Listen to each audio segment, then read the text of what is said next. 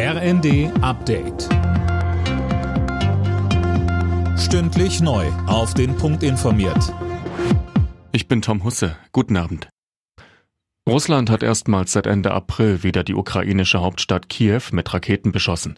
Insgesamt soll es fünf Explosionen gegeben haben. Mehr von Holger Dilk. Auf ukrainischer Seite sagte Kiews Bürgermeister Klitschko, die Einsatzkräfte seien mit Löscharbeiten beschäftigt. Weiter heißt es, die Raketen hätten dem Bahnnetz des Landes gegolten. Russland dagegen sprach von einem gezielten Schlag gegen Panzerlieferungen aus dem Ausland. Gleichzeitig warnte Präsident Putin den Westen davor, der Ukraine Langstreckenraketen zur Verfügung zu stellen. Die derzeitigen Waffenlieferungen würden schon jetzt den Konflikt lediglich in die Länge ziehen. Geht es nach dem Städte- und Gemeindebund, dann muss nach dem 9-Euro-Ticket ein bundesweit gültiges, einheitliches und verbilligtes Ticket nachfolgen. Um mehr Busse und Bahnen fahren zu lassen, brauche es mehr Geld, so der Hauptgeschäftsführer des Städte- und Gemeindebunds Landsberg im Handelsblatt. Die Feierlichkeiten zum 70. Thronjubiläum von Queen Elizabeth II. sind zu Ende gegangen. Überall in Großbritannien gab es Picknicks unter freiem Himmel. In London nahmen Prinz Charles und seine Frau Camilla an einem Festessen teil.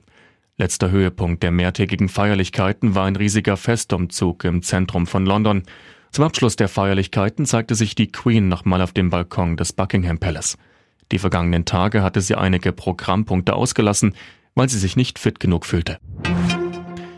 Die Ukraine hat auf dramatische Weise das Ticket für die Fußball-WM verpasst. Durch ein Eigentor verloren die Ukrainer das Spiel ums letzte europäische Ticket für das Turnier in Katar mit 0 zu 1 gegen Wales. Die Waliser sind erstmals seit 1958 wieder bei einer WM dabei.